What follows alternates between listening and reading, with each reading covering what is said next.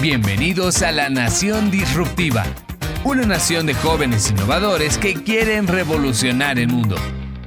En el episodio de hoy, Fake News, el virus que crece en las redes. Bienvenidos. Hola, buenos días a todos. Allá donde nos están viendo y escuchando, estoy con mi amigo y colega José Josué Daza hemos tenido la oportunidad de trabajar juntos en un tema muy apasionante. Ahora estamos eh, en la Universidad Franz Tamayo, yo soy docente y él es un excelente estudiante, pero hemos eh, compartido juntos una experiencia profesional. Mi nombre es César del Castillo, yo lo decía, soy docente, soy periodista hace más casi 30 años y en el último tiempo, entre las muchas actividades que he emprendido han sido dos, la docencia y la verificación de noticias y contenidos falsos. Y he tenido la oportunidad de sumar una gran experiencia en los procesos electorales de 2019, 2020 y 2021. Y en parte de ese recorrido he cruzado el camino con José, José Josué. ¿Cómo estás, José? ¿Todo bien? Hola, gracias. Sí, todo bien. Espero que tú también, César. Me presento, soy Josué Daza, también tengo un montón de nombres más. Estudio periodismo en comunicación para la paz. He tenido la oportunidad, gracias a nuestra jefa de carrera, de formarme con profesionales del extranjero y también el primer portal de verificación de noticias en Bolivia, que se llama Bolivia Verifica. Ahí es cuando conocí a César también.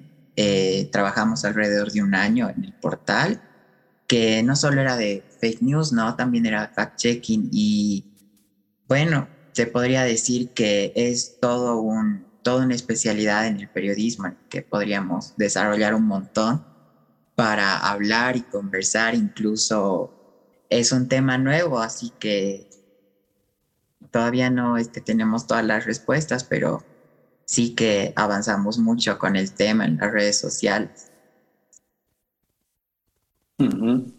A ver, José, ¿cuántos años tienes? Ya, yo tengo 23.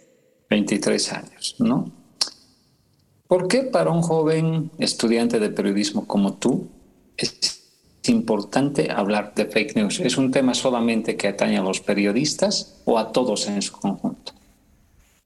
En realidad creo que es a todos y al principio creo que era más un problema de, de la gente, ¿no? Más que los periodistas, porque, eh, bueno, a la gente de mi edad se nos dice que somos nativos digitales, ¿no? Entonces, creo que, como igual te lo comenté, ¿no? Cuando te conocí, para la gente de mi edad a veces es un poco más sencillo ver las cosas falsas de Internet, pero cuando escuchamos a nuestros papás, a nuestros hermanos mayores, vemos que ellos creen un montón de cosas, ¿no? Y nosotros les tratamos de desmentir y a veces no nos creen, ¿no? Nos creen crédulos o que nosotros somos los que no le prestamos atención a los temas. Ya como periodista es un tema preocupante porque la información nos da la decisión, ¿no? Y el poder de, de partir de lo que sabemos y en las redes sociales tenemos esta democracia de todos tenemos una voz y el peligro es que no la usamos bien o hay personas malintencionadas que no la usan bien.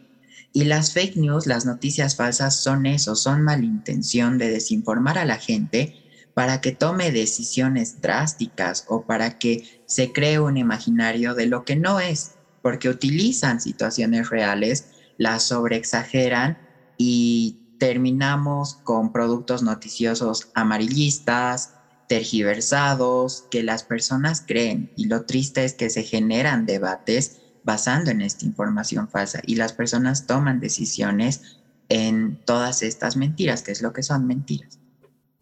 ¿Y tú, César, cómo lo ves? Sí, lo veo como un tema muy complejo, porque yo en los años en los que he hecho periodismo ya aparecía y asomaba la, la figura de las fake news, sobre todo desde 2016 más o menos, 2015, 2016, en otros países donde ciertamente el Internet y el uso de redes sociales está mucho más avanzado que el nuestro. Pero ya cuando cuando ves la cercanía en nuestra realidad, te preocupas. Porque como bien dices, una fake news es un contenido falso, premeditadamente elaborado, con el objetivo de manipular o de inducir a la gente a tomar decisiones que en determinado momento pueden ser de índole política, porque ahí ha comenzado el asunto, pero lo hemos vivido y lo estamos viviendo, por ejemplo, ahora con la pandemia de la COVID-19 y el negacionismo que existe en ciertos aspectos, el, tema de las vacunas, el efecto que puede tener en la conducta de las personas, ¿no? Y ahí hay un tema muy importante a tomar en cuenta. Y es que este tipo de contenidos que nosotros lo hemos podido ver de cerca en nuestro trabajo conjunto, afecta y apela a los sentimientos y a las emociones de las personas. Y eso hace que reaccionen, que, compartan y que crean. Si recuerdas muy bien, en algunos de nuestros talleres nos decían, por ejemplo, y nos recordaban que según el MIT, en un estudio que hizo en Estados Unidos, una mentira viaja siete veces más rápido que una verdad. El impacto se multiplica por siete. Y la aclaración llega a uno de cada siete. ¿Y por qué? Porque funciona lo que se llama el sesgo cognitivo, el sesgo de confirmación. Es decir, yo le doy calidad de verdad algo en lo que yo quiero creer. Es decir, si una persona quiere bajar 5 eh, kilos en tres días y piensa que lo va a lograr tomando agua de limón con bicarbonato, va a tomar agua de limón porque quiere hacerlo, quiere alcanzar esa meta. Entonces, el contenido apela a tus emociones. Ahí es donde se ha acuñado el famoso término de la posverdad. Si recuerdas, ¿no? el diccionario de Oxford decía, en 2016 la posverdad ha sido la palabra del año. ¿Y qué es la posverdad? La posverdad es el escenario en el que se imponen las creencias por encima de los hechos objetivos. Y en política, todo es creencia por encima de los hechos objetivos. Entonces, ahí es donde funciona el asunto y ahí es donde nos afecta a todos en democracia, en economía, en salud y demás. Sí, creo que saltaste a un tema muy importante que, bueno, en, en español sería que tampoco hay una inocencia detrás de la gente que cree o consume fake news, sino ellas los consumen porque reafirman sus creencias, reafirman sus ideologías y son como un respaldo, ¿no? Decir, ah, no, mira, acá dice esto y esta es la verdad, es lo que yo te decía. Porque tampoco es gente que quiere informarse más allá. Por ejemplo, eh, nosotros hemos trabajado en una época electoral, creo que una de las últimas más polémicas del país, la del 2019. Y veíamos que ciertas personas simplemente decidían debatir o agarrarse con otras personas en la discusión solo leyendo un titular, solo viendo una imagen, solo viendo un fragmento y nunca se han dado el tiempo igual de informarse un poco más y de profundizar. Y creo que esa es la falta de preparación que nos debería preocupar como periodistas, porque la gente eh, no decide leer más allá de lo que está viendo, porque muchas de las fake news, como bueno, es mejor no mencionar el nombre para no darle publicidad, pero hay un portal especializado en fake news. Eh, tenía notas de tres párrafos súper ambiguas, simples, ni siquiera tenían fuentes, pero el titular amarillista lo decía todo y la gente se compraba esa información.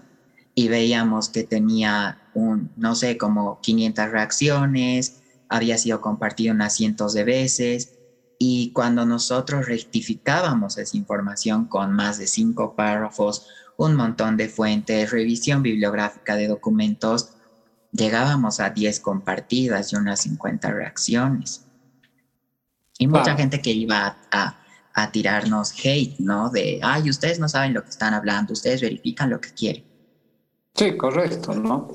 Y además que, como bien decías, no hay inocencia detrás de esto. Por el contrario, hay pues toda una organización, ¿no? Hay recursos económicos. Lamentablemente hay gente que invierte mucha plata en este tipo de plataformas y en, personal. ¿no?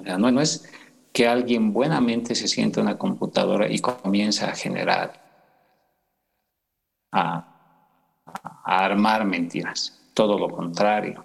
Hay una estrategia política, hay una estrategia comercial, dependiendo de, de los ámbitos de actividad, que financian estas, estas organizaciones. Eh, ese portal, por ejemplo, que nosotros siempre veíamos, sabíamos que era gente que estaba 8, 10, 15 horas sentada y creando el contenido, porque además hay que hacer fotomontajes, porque además hay que hacer una revisión de algunos hechos para tratar, de, para engañar a la gente, para hacer coincidir hechos reales con hechos falsos, ¿no? Bueno, con falsedades, porque si son falsos no son hechos, ¿no? Y ese es el mecanismo, es decir, no hay inocencia, hay organización, hay una premeditación para hacerlo. Y como bien mencionas, preocupa porque lo hemos visto nosotros, recuerdo que hemos verificado varias publicaciones compartidas por periodistas que después tuvieron que admitir también, los que y ni qué decir de los políticos, algunos por ingenuos y otros por mentirosos, compulsivos y premeditados. El problema es que entre políticos y, perdón, entre políticos y periodistas son influencia. Sí, y también está ligado a lo, otra cosa que hacíamos, que era la verificación del discurso, el fact-checking, porque muchos partían de la noticia falsa para dar todo un discurso falso y hemos visto que varios de sus debates han llegado incluso a los medios nacionales tradicionales, todos basando en noticias falsas, o sea, incluso las discusiones políticas han empezado a partir de las noticias falsas. Y vienen de ambos lados, ¿no? También es algo que nos debería preocupar principalmente en la política, porque teníamos al del partido color rojo publicando noticias falsas, al del partido color verde publicando noticias falsas, al del naranja y al del celeste, todos publicaban noticias falsas en contra de los otros partidos. Y lo, y lo difícil es que se pueden lavar las manos, ¿no? Decir, ah, es un, fan, uno de nuestros seguidores emocionados que saque estas noticias, no somos nosotros. Pero gracias, no, nos, nos beneficia, pero no somos nosotros. Recuerdo muy bien que había el caso de un candidato habían cuatro páginas de Facebook diferentes con el mismo nombre y la misma candidatura, ¿no? Fulanito de tal presidente. Evidentemente, solo una de las cuatro páginas era la, la verdadera. Las otras eran páginas para difundir mentiras. Y cuando les preguntamos por qué no las denuncian, no queremos evitar conflictos, no es que querían evitar conflictos, sino que yo no puedo afirmar que ellos las administraban, pero como les beneficiaba políticamente, entonces que sigan adelante. ¿Qué sí, piensas? los candidatos políticos a los que les llamábamos, ¿no? Por, por, porque habían tweets, o sea, ellos tuiteaban cosas falsas, fake news, fotomontajes, y cuando nosotros les preguntábamos el por qué o queríamos una explicación, ellos simplemente nos decían, ¿qué es lo que es? Y tampoco quería una rectificación por detrás, ¿no? Ya su reacción venía si la verificación al final les afectaba. Y bueno, a partir de esto es como que, eh, o sea, yo como estudiante me he emocionado mucho en todo el proceso porque he visto que ya en Bolivia hay avances, ¿no? Estudios como el Bolivia Verifica y también el Chequea Bolivia, ¿no? Donde se ha trabajado bastante. E incluso creo que hemos avanzado con con que crean en el portal en la última etapa se creaban tips para verificar las noticias falsas, ¿no? Para que mucha gente se dé cuenta y también las personas que no están muy metidas en el mundo digital sepan en qué fuentes confiar, ¿no? Y, o sea, yo lo he visto como algo importante. No sé, tú César, que ya recorriste mucho más en los medios, porque a mí sí me ha emocionado ver estos avances. Definitivamente sí porque además el otro tema que tú mencionas con mucho acierto es que así como a los eh, políticos les comenzamos a decir, eh, hay un portal de verificación que, que, está siguiendo tus pasos, por lo tanto, mi querido y estimado político, no puedes mentir impune y descaradamente.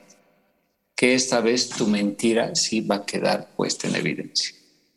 Pero al margen también los propios medios de comunicación han comenzado a asumir conciencia de este tema. Porque una de las estrategias de los mentirosillos, entre otras, es que, por ejemplo, utilizan la, la, imagen corporativa de cualquier medio de comunicación, la línea gráfica, la fotográfica, incluso el estilo de redacción para crear un contenido falso. pueden hacer renunciar a un presidente, pueden hacer renunciar a un ministro, etcétera, ¿no? Y los medios han asumido conciencia de la necesidad de estar más atento, uno, de como periodistas verificar bien lo que van a publicar.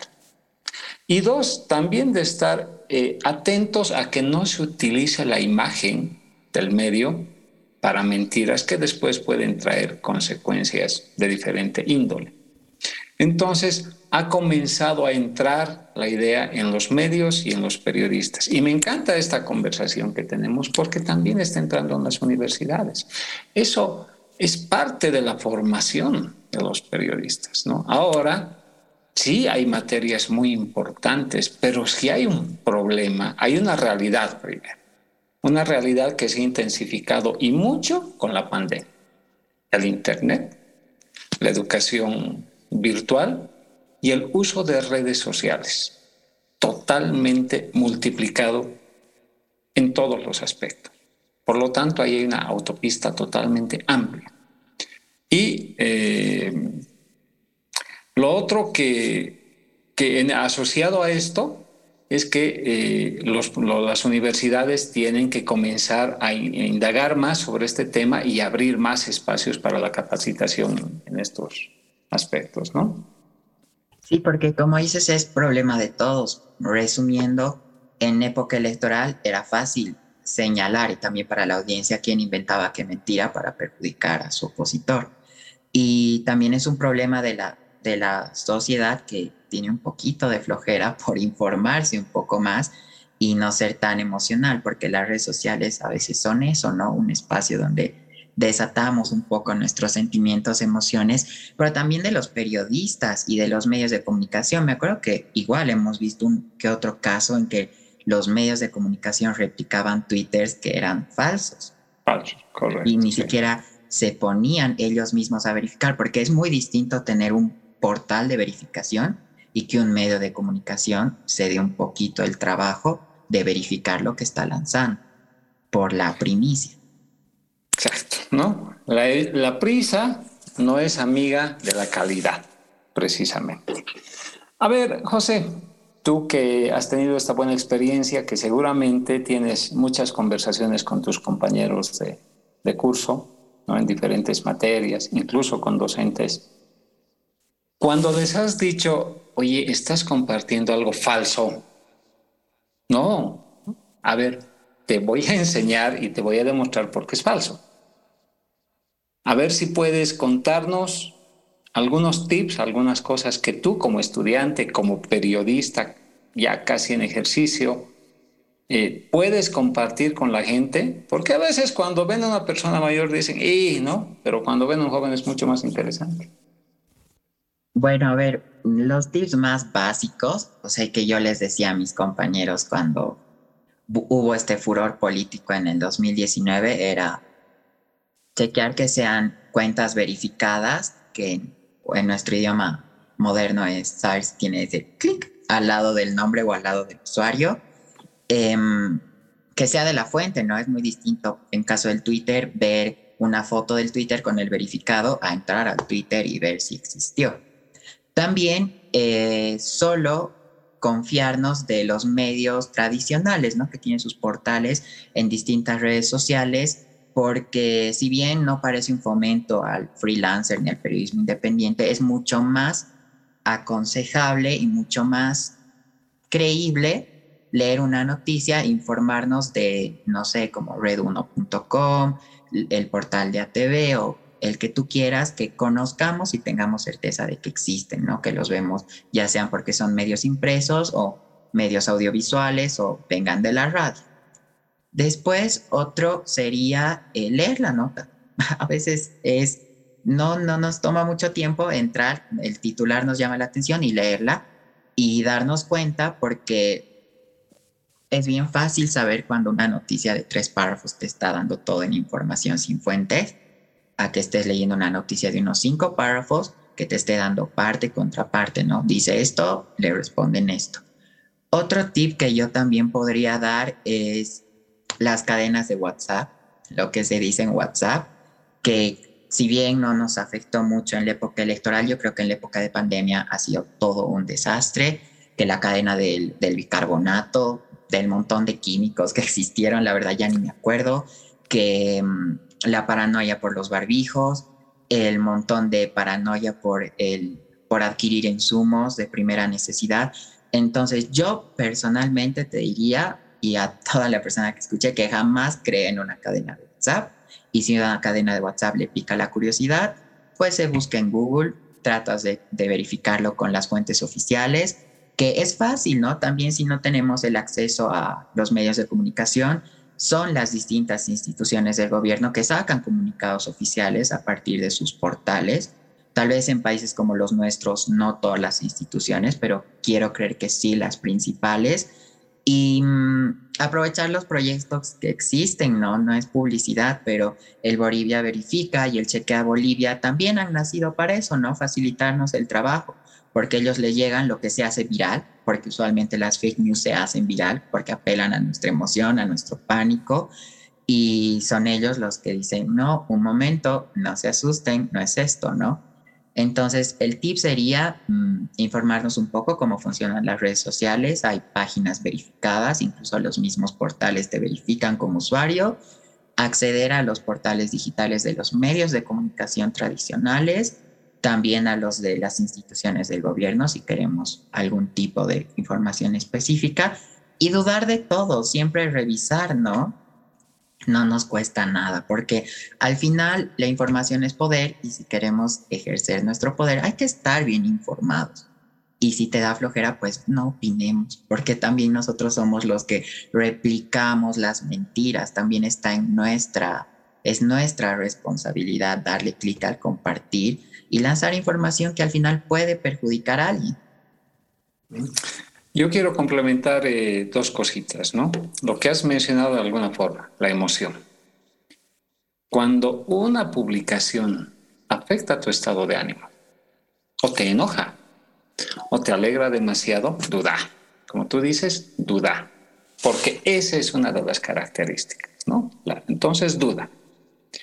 Y segundo, complementando lo tuyo, usa comillas un titular que te parece emocionante, que es justo lo que tú estabas esperando, que mañana te llegue una captura de un medio de comunicación y que Dugas encontró el medicamento para la COVID y se lo vende en la feria 16 del Alto, pues copia ese titular con comillas y ponlo en el buscador de Google. Y si te da resultado y tiene una validación en otros medios, ajá, lo más probable es que no. ¿cierto?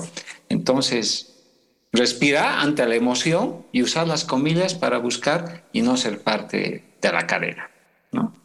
Y como tú dices, eh, como usuarios tenemos que ser o parte de la solución o parte del problema. Hay que tener, hay que asumir la responsabilidad de ser parte de la solución y muchas veces no compartir con eso ya has ayudado. Con eso ya has ayudado bastante, ¿no? Y bueno, lo, lo último que creo que es una responsabilidad de todos aprender a usar el Internet en general. ¿no? Es una gran ayuda, sin duda, pero puede ser un gran problema. Nos puede llevar a tomar las decisiones más catastróficas. Un amigo mío, por ejemplo, eh, se enfermó de cáncer, él entró en una negación, como muchas personas, y optó por todos los remedios caseros posibles. Lamentablemente, no vivió para contar. Y ahí hay un elemento más que quiero añadir para ir cerrando. En las cadenas de WhatsApp a las que tú has hecho referencia, siempre dicen, esta es la información que las grandes corporaciones o que los gobiernos quieren ocultar. Comparte antes que desaparezca. Esta es la cura de tal enfermedad, la cura del cáncer. Toma bicarbonato con agua y limón, te sanarás del cáncer. Cuando una publicación, un mensaje te dicen comparte porque todos lo quieren callar, es falso, todo lo contrario. Es una forma de mover tu emoción para que lo compartas. Y lo otro, ¿no? Las universidades, la Universidad de Nueva York, no sé qué, han descubierto esto. Si una universidad hace un descubrimiento equivalente al Premio Nobel de la Paz, con seguridad que va a salir en las grandes noticias internacionales, no va a salir en una cadena de WhatsApp clandestina, ¿no es cierto? Verdad. Entonces creo que igual como para cierre y viendo lo que se nos ha pedido, en cuanto a las fake news, el tip número uno es, si lo que lees te causa emoción, paranoia o te da la razón, duda.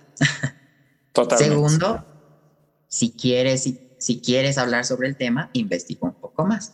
El Google nos facilita la vida a todos, entonces no hay excusa, está a un clic de distancia. Y tercero, si quieres compartir, hazte responsable de lo que compartes y verifícalo antes, porque las mentiras y la desinformación llega a causar daño a terceros y nosotros somos parte del problema. Tanto como periodistas, medios de comunicación, la audiencia que consume y nosotros que viralizamos las cosas. Así es. Así es, querido compañero y colega, muy agradable, mira, se nos ha ido el tiempo, pero espero que para quienes nos están viendo y escuchando esta conversación ayude y seamos más responsables. El Internet va a vivir con nosotros cada vez más, por lo tanto, no es una solución como muchos dicen, hay que cortar, hay que frenar, no. Hay que usar con responsabilidad. Es cuestión de educación, de autoformación y de ser responsables. Yo me despido y te dejo las últimas palabras, mi distinguido y querido amigo y colega, gran alumno de la universidad. Sí, también estudiante, estudiante docente. Igual me despido por la oportunidad de tener este espacio, ¿no? Que es importante para quienes quieran conocer un poco más de, en este caso, lo que es el periodismo. Em, dar un dato curioso que la Unifrance, hasta donde sé, es la única universidad con solo la carrera y la licenciatura de periodismo, donde se está desarrollando de manera muy innovadora todos estos temas. La verdad, yo he quedado sorprendido al formarme contigo y con muchas otras instituciones como la Fundación para el Periodismo en Fake News y que, bueno, para quien le interese, espero que le haya servido y para quien le haya dado curiosidad, siempre se puede hablar de muchos temas, en especial cuando se trata de información y cómo nos informamos, ya sea que quieras o no ser periodista.